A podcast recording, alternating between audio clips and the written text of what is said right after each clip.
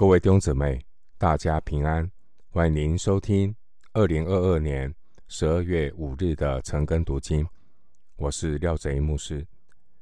今天经文查考的内容是诗篇三十九篇一到十三节。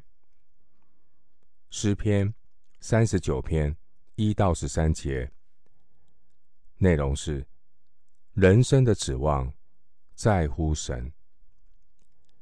首先，我们来看诗篇三十九篇一到三节。我曾说，我要谨慎我的言行，免得我舌头犯罪。恶人在我面前的时候，我要用嚼环勒住我的口。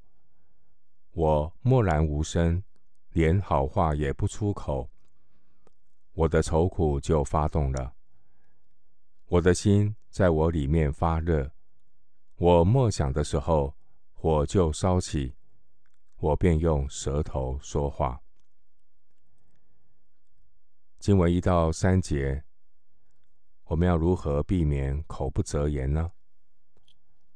经文第一节强调勒住舌头，避免口舌犯罪，这是每一个人都要学习的功课。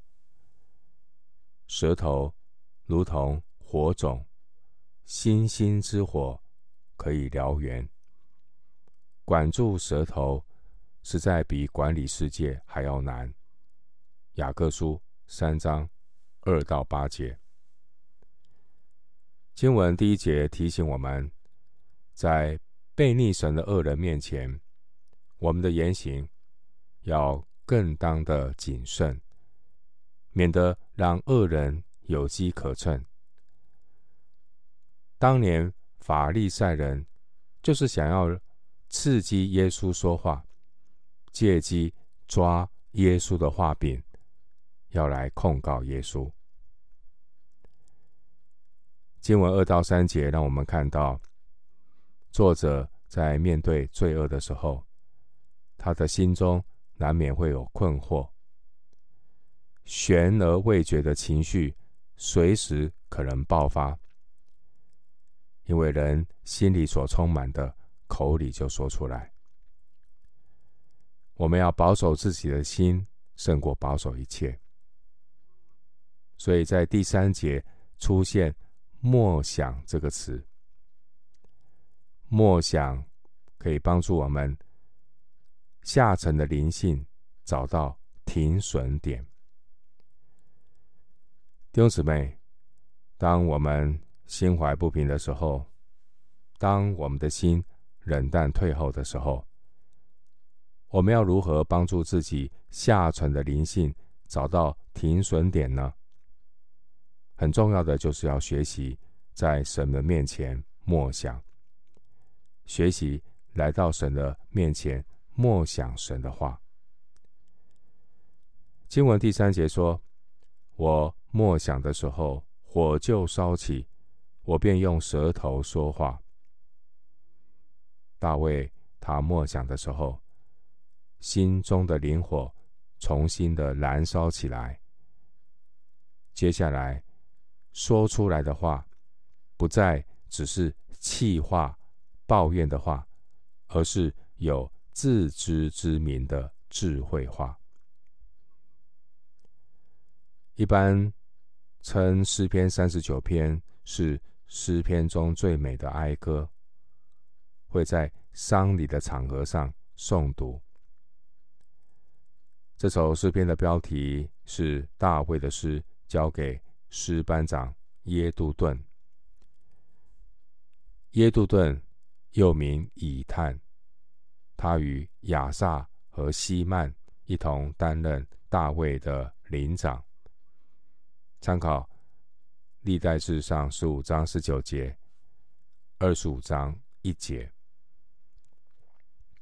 回到今天的经文，诗篇三十九篇四到六节。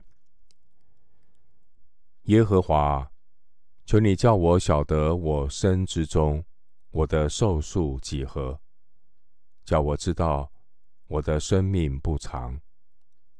你使我的年日载如手掌，我一生的年数在你面前如同无有。个人最稳妥的时候，真是全然虚幻。世人行动实系幻影，他们忙乱，真是枉然。积蓄财宝，不知将来有谁收取。经文四到六节描述人生的短处。经文第五节提到手掌，原文的意思是古代的长度单位，相当于从食指到无名指四指的宽度。人生短暂，如同手掌般的长度。经文第六节提到幻影。幻影这个词和创世纪一章二十六节的形象，原文圣经是同一个字。上帝照着他自己的形象造人，但人堕落以后，破坏了神的形象，人的一生就成了虚无的幻影。经文第五节提到虚幻。第五节的虚幻和第六节的枉然，原文圣经是同一个字，意思是真气、呼吸、虚空。人如果没有回到人受造的目的，短暂的人生就是一场虚空。经文第六节的忙乱，原文是喧闹、嘈杂。意思是忙着积蓄财宝，人生并不是随着自己的意识忙忙乱乱。以弗所书五章十六节告诉我们要爱惜光阴，特别是年轻人，总是觉得自己还有很多时间，然而有一天才发现。千金难买早知道。求主苏醒我们的心，叫我们知道生命并不长。第四节，人生稍纵即逝，所以应当要爱惜光阴，认识神的真理，明白神的旨意，活出人之所以为人的价值。免得一生过去，全然虚幻。第五节，人这一生长度窄如手掌，好像一声叹息，一片云雾，比说更快，比跑信的更快。约伯记九章二十五节，人这一生如同快速行驶的船只。如同急落抓死的老鹰，人一生也如同花开花谢的稍纵即逝。约伯记十四章二节，人生飞逝，如影消失，又如同烟云消灭。诗篇一百零二篇三节，从古至今。世人都是匆匆而来，一生忙忙碌碌，然后匆匆而走，转眼成空，什么也没留下，什么也没带走。今天也有许多自称是信上帝的人，他们的生活和不信的世人没什么两样，也都是忙乱一场。到头来，如同幻影一般。人生这些的枉然，这些的幻影，耗费了我们人生大部分的精力和时间。人一生并不是脚踏两条船，今生做财主，来世做拉萨路。路加福音十六章十九到三十一节。我们千万不要有这种脚踏两条船的投机心理。经文第六节明确的告诉我们：不知将来有谁收取。人如果远离神，然后习惯性的去积蓄地上的财宝，结果有一天一生过去了，到底是为谁辛苦为谁忙呢？马太福音十六章二十六节说：“人若赚得全世界，赔上自己的生命，有什么益处呢？人还能拿什么换生命呢？”回到今天的经文，诗篇三十九篇第七节：“主啊，如今我等什么呢？我的指望在乎你。”弟兄姊妹，人如果没有回到神造人的旨意里，人的生命就完全是虚空一场。除非人认识神。回到神的旨意里，人生的一切就有了意义和满足的喜乐。新约圣经罗马书十五章第四节，罗马书十五章第四节说：“从前所写的圣经都是为教训我们写的，叫我们因圣经所生的忍耐和安慰，可以得着盼望。”牧师鼓励弟兄姊妹，要好好的认识神给我们的圣经。圣经是人生的说明书，圣经能使你因信耶稣有得救的智慧，你的人生才不会蹉跎浪费、忙碌空转。第七节，大卫说：“如今我等什么呢？”心动不如行动啊，弟兄姊妹，求主赐给我们有像大卫那样渴慕的心，还等什么呢？把握今天，把握现在，下定决心，好好读圣经，好好认识神。回到今天的经文，诗篇三十九篇八到九节。求你救我脱离一切的过犯，不要使我受愚顽人的羞辱。因我所遭遇的是出于你，我就默然不语。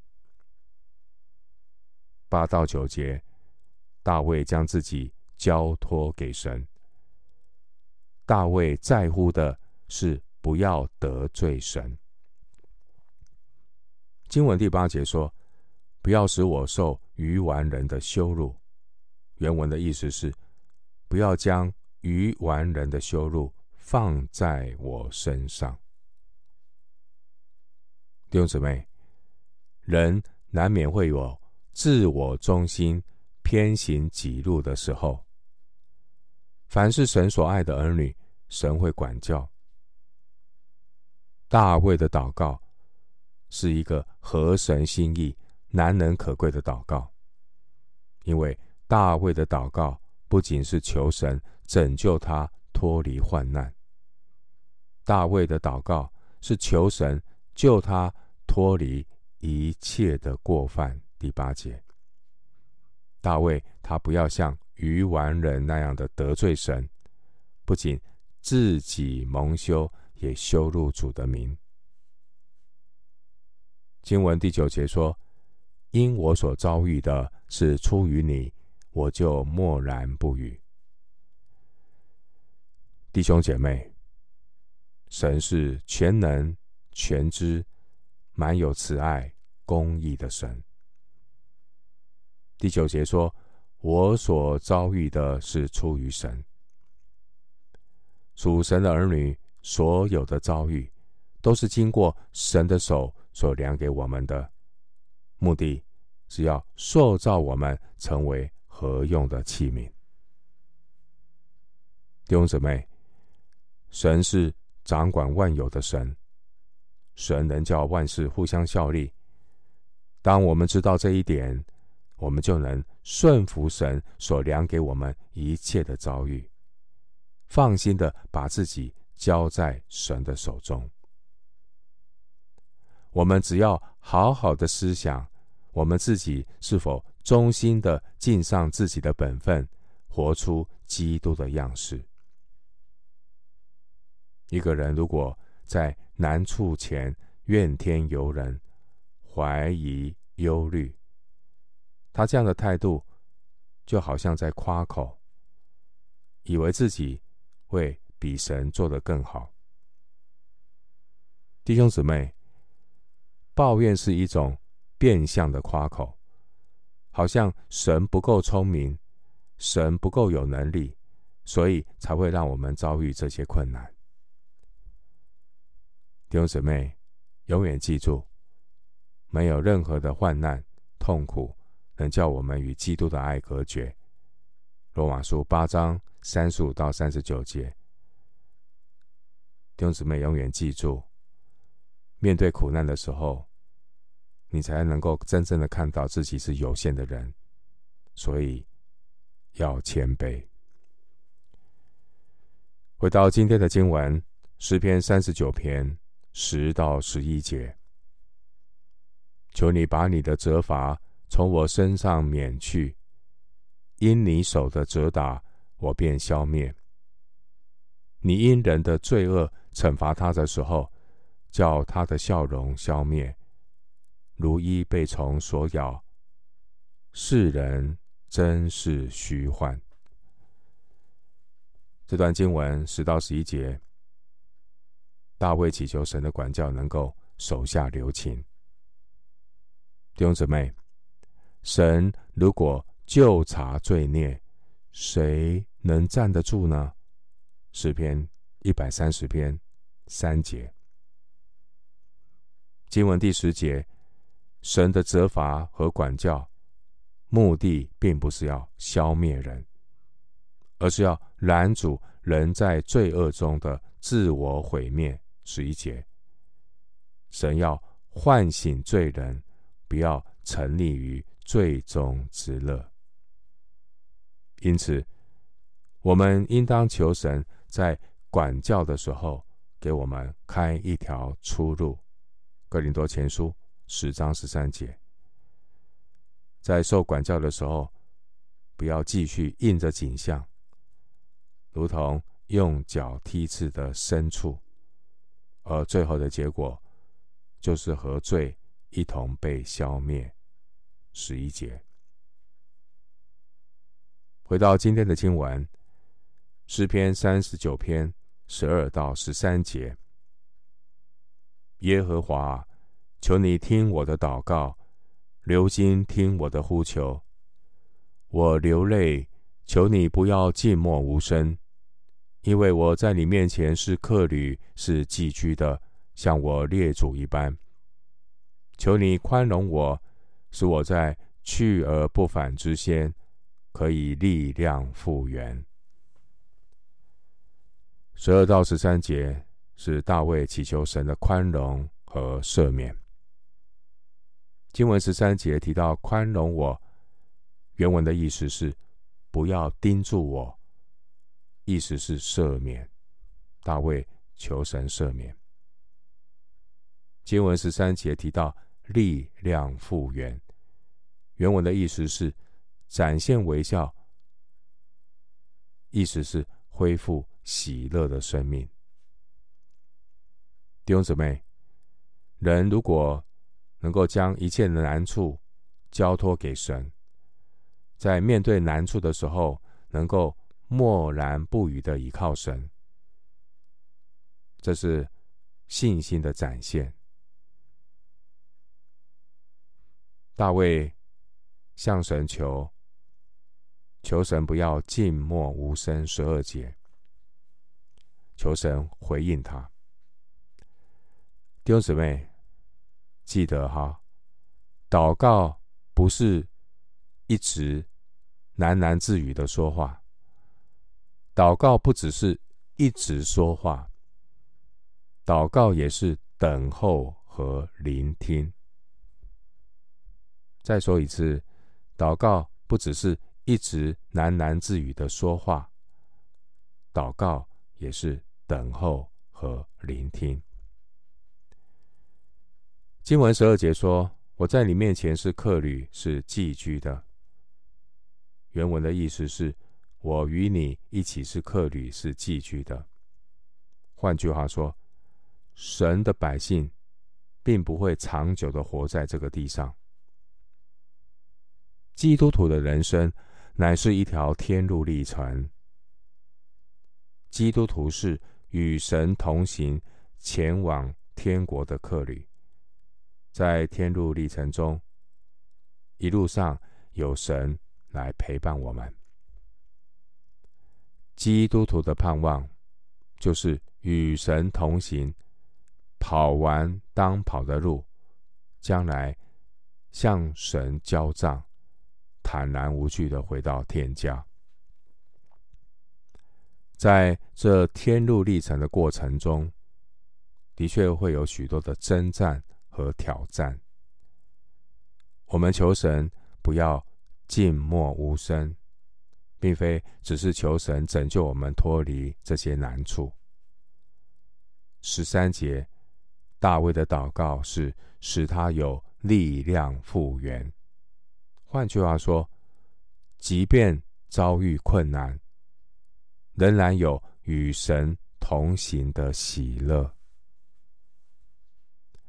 弟兄姐妹，有一天，每一个人都会去而不返的离开这个世界。我们求神苏醒我们的灵魂，在我们走到那去而不返的终点以前，能够及时的醒悟过来，好好的认识神，在神的真道上站立稳固。明白神的旨意，建立与神有美好的关系，这样，当那一天来到的时候，当那去而不返的终点来到的时候，我们才能够满有喜乐、坦然无惧的来迎接我们的神。我们今天经文查考就进行到这里，愿主的恩惠平安与你同在。